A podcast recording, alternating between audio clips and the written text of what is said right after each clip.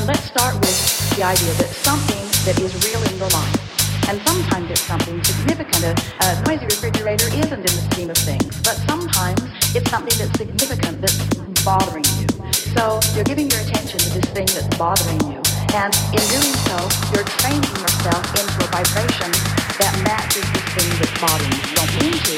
You think you're exploring it. You think you're debating it. You think you're evaluating it. But what you're really doing by to anything is training yourself into a vibration.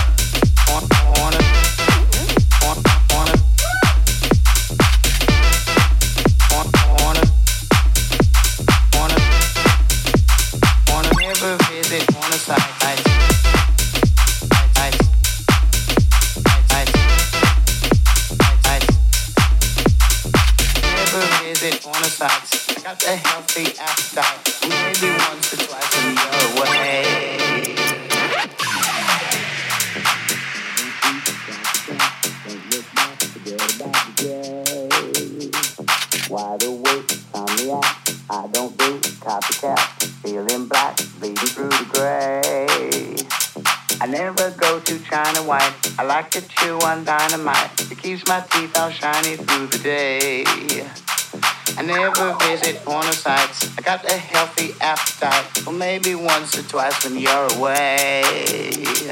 I don't sleep on my Mac. I ain't egomaniac. I ain't got nothing much to say.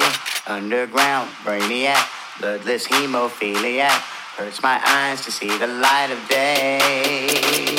I don't hang with socialites, no matter who they shag tonight. I keep my reputation tucked away.